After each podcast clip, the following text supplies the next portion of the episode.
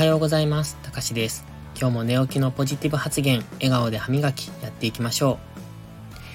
今日は良いことに目を向けようというお話をします。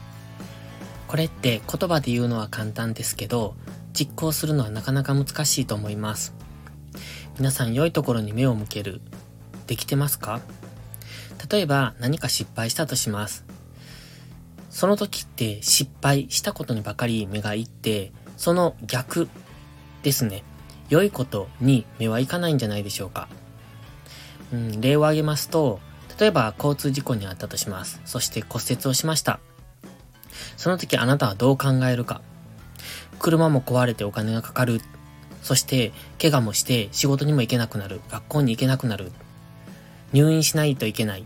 そうすると会社の人に迷惑がかかるとか、バイト先に迷惑がかかるとか、そういうことを考えるんじゃないでしょうか。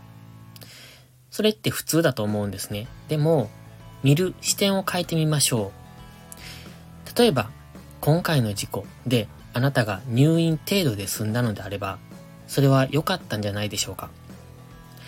もしかしたら、命を落としていたかもしれない。そういう最悪のケースを考えたときに、今回の事故は骨折程度で済んだのなら良かったって、そういう方向で考えることを言います。物事って一方向だけじゃなくていろんな方向から考えることができると思うんです。私もそんな風に考えるのはなかなかできないんですけれども、最近は少しずつその考え方ができるようになってきました。何か自分が失敗した時も、今失敗してよかったと。後で失敗するよりは、今先にその失敗に気づけたことによって、後から来るもっと大きな失敗をしなくて済んだんじゃないのかなっていう風に考えます。何か問題が発覚した時も、今見つけてよかったなって、そんな風に考えるようにしてます。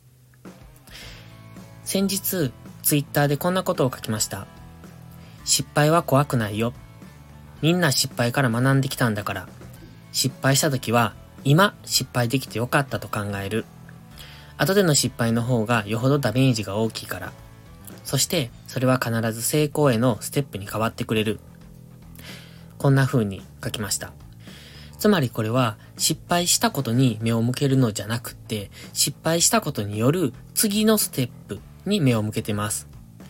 今の失敗というのは次の成功のための足がかりであると。